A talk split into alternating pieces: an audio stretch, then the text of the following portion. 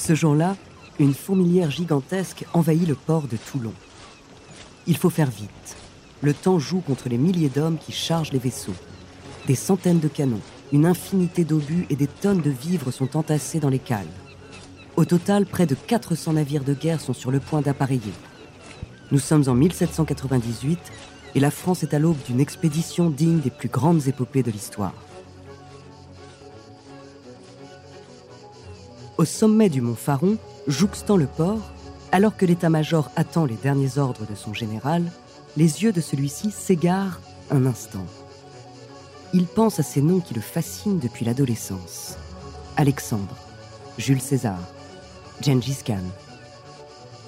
À la tête de 40 000 soldats, Napoléon Bonaparte s'apprête à envahir l'Égypte. Cette expédition sera homérique ou ne sera pas. À l'origine, le gouvernement français, alors appelé le Directoire, souhaitait envahir l'Angleterre. Projet à la hauteur des grandes ambitions de la jeune République française, neuf ans après la Révolution.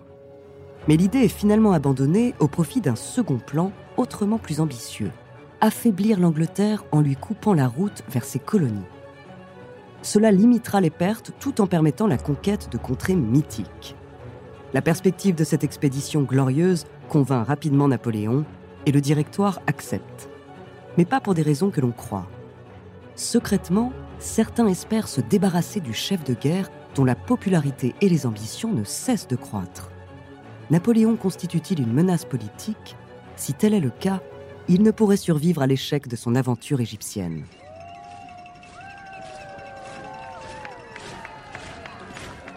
À Toulon, les soldats sont confiants. Beaucoup de civils viennent les encourager et galvanisés par l'aura de leur général, tous arborent un visage fier en embrassant leurs proches. Au sein de l'état-major, pourtant, les officiers modèrent leur enthousiasme et leurs yeux trahissent même une inquiétude certaine. Tous savent que si Napoléon a déployé d'immenses moyens, c'est qu'ils n'auront pas le droit à l'erreur face à de très nombreuses menaces. La plus immédiate vient des Britanniques. Être privés de leur colonie serait désastreux pour leur commerce, qui dépend presque essentiellement d'importations d'épices, de textiles, de thé et de sucre. Ainsi, la flotte anglaise patiente au large. Elle ne peut attaquer Toulon, qu'elle sait trop bien garder, mais compte couler tous les navires français.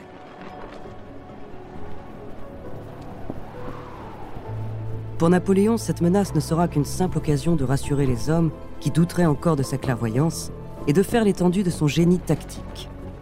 Il profite d'une tempête de sable nocturne pour contourner les Anglais, puis disparaît dans l'obscurité, mettant le cap sur les pays des pharaons. Il joue son existence et cette expédition sera celle de tous les dangers.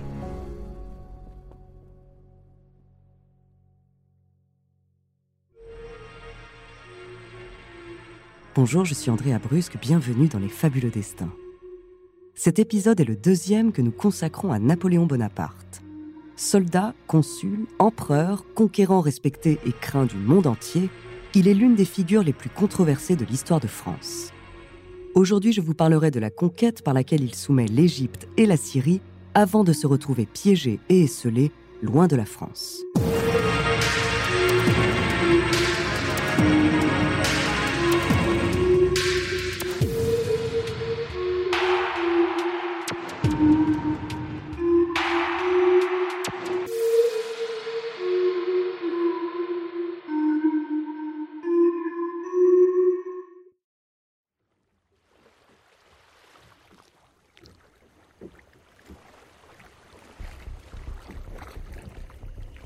Lorsque les soldats français foulent les plages égyptiennes en juin 1798, quatre semaines après le glorieux départ de Toulon, leurs fantasmes se heurtent immédiatement à la réalité du terrain. Leurs uniformes conçus pour le climat européen, faits de laine et de coton, sont totalement inadaptés pour supporter le soleil suffocant du pays. Il n'y a pas un seul nuage à l'horizon pendant les heures qu'ils passent à décharger les navires. Napoléon le sait parfaitement le climat est son principal ennemi pour les mois qui viennent.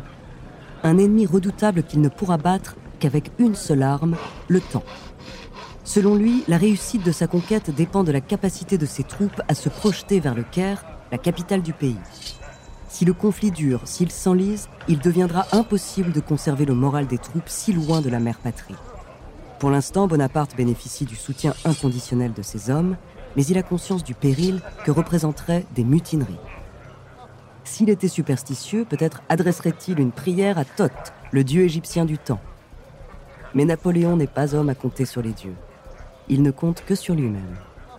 Le 2 juillet 1798, une partie de la flotte est laissée dans la baie d'Aboukir pour assurer l'acheminement des vivres et des renforts pendant que 35 000 hommes prennent la direction d'Alexandrie. L'entreprise est à peine croyable.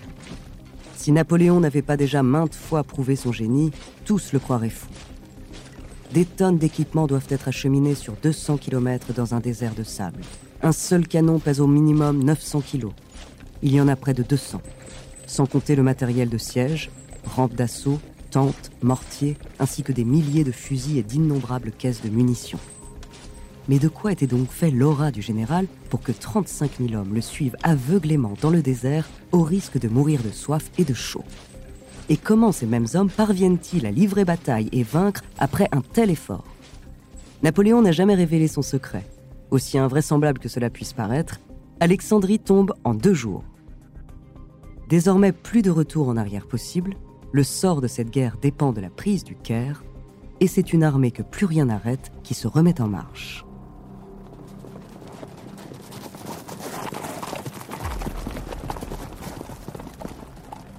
Le dernier espoir adverse s'incarne dans les Mamelouks, une caste de cavaliers envoyés par l'Empire ottoman pour soutenir l'allié égyptien. Dix mille hommes à cheval viennent barrer la route des Français. Les pyramides de Gizeh ne sont qu'à quelques centaines de mètres du champ de bataille, et leur simple vue enflamme l'esprit de Napoléon. Il ne laissera personne se placer entre lui et le tombeau des pharaons. Ce combat était-il gagné d'avance? Les Mamelouks n'avaient jamais fait face à une artillerie si entraînée. Lorsqu'ils chargent les troupes françaises, les cavaliers sont dispersés par un déluge d'obus. Très vite, des centaines de chevaux agonisent au sol dans une odeur de poudre. Les Mamelouks qui parviennent à se relever sont éparpillés sur le champ de bataille et doivent maintenant charger à pied, faisant face à des soldats en formation carrée qui ne leur laissent aucune ouverture. Sur ce terrain, ils n'ont pas la moindre chance. L'équipement moderne de l'envahisseur ne craint pas leurs sabres et transperce aisément leurs boucliers. En quelques heures, la discipline tactique et la puissance de feu française les ramènent à l'âge de pierre. Admirant au loin le sphinx à la posture docile, Napoléon se rend maître de l'Égypte. L'espace d'un instant, il se voit briller comme le soleil au sommet des pyramides.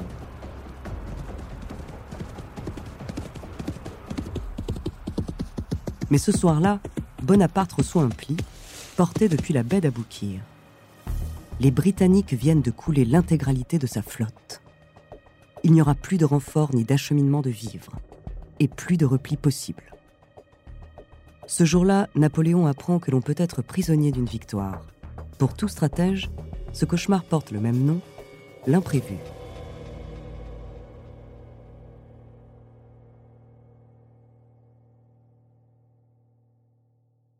Avant de continuer cet épisode, nous voulions vous remercier pour votre écoute. Si vous voulez continuer de nous soutenir, abonnez-vous à la chaîne Bababam Plus sur Apple Podcast. Cela vous permettra une écoute sans interruption. Ou bien écoutez ce message de notre partenaire, sans qui ce podcast ne pourrait exister. On se retrouve tout de suite après. Jamais Bonaparte n'a dû faire face à une telle adversité. Ses navires sont sous les eaux. Cette situation sans précédent marque un tournant dramatique dans son parcours. Dos au mur, acculé de toutes parts, le conquérant va alors se transformer en tyran. Le 21 octobre 1798, sous l'influence d'espions britanniques, la population du Caire se révolte. Mais plus fragilisé que jamais, le général Bonaparte va se montrer impitoyable. L'insurrection est réprimée dans le sang et dans l'indifférence. 3000 civils sont tués en quelques heures. Et Napoléon ne s'arrête pas là. Le message qu'il souhaite envoyer à ses adversaires doit être clair les leaders de la protestation sont décapités et leurs têtes exposées en place publique. Il achève sa politique de terreur en détruisant la mosquée d'Alcazar, un symbole vieux de 800 ans. Cet épisode n'est que le début de la voie despotique que prend Bonaparte.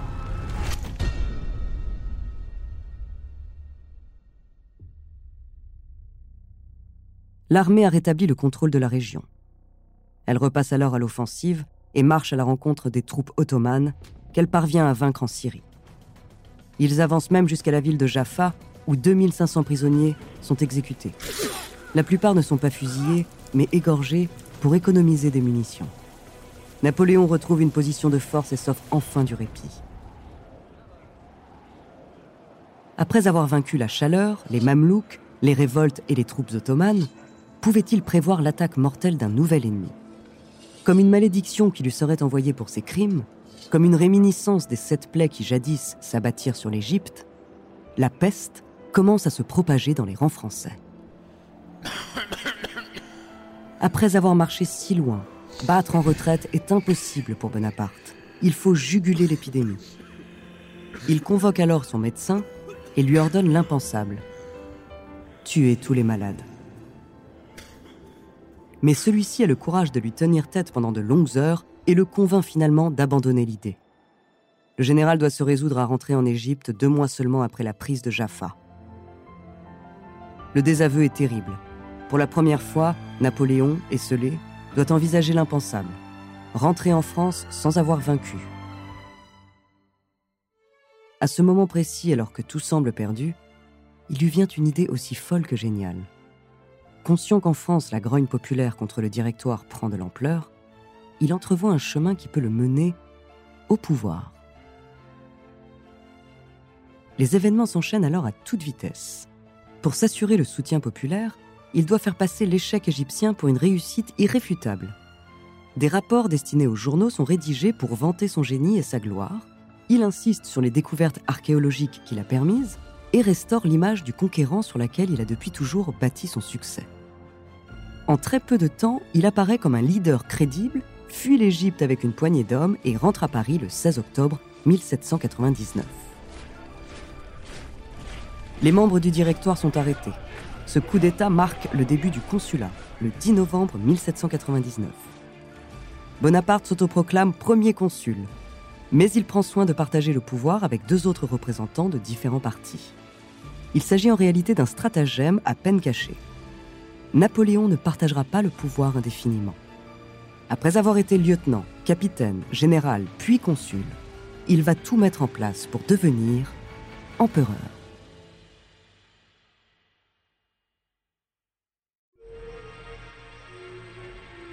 Merci d'avoir écouté cet épisode des Fabuleux Destins, écrit par Clément Prévost, réalisé par Gilles Bavulac.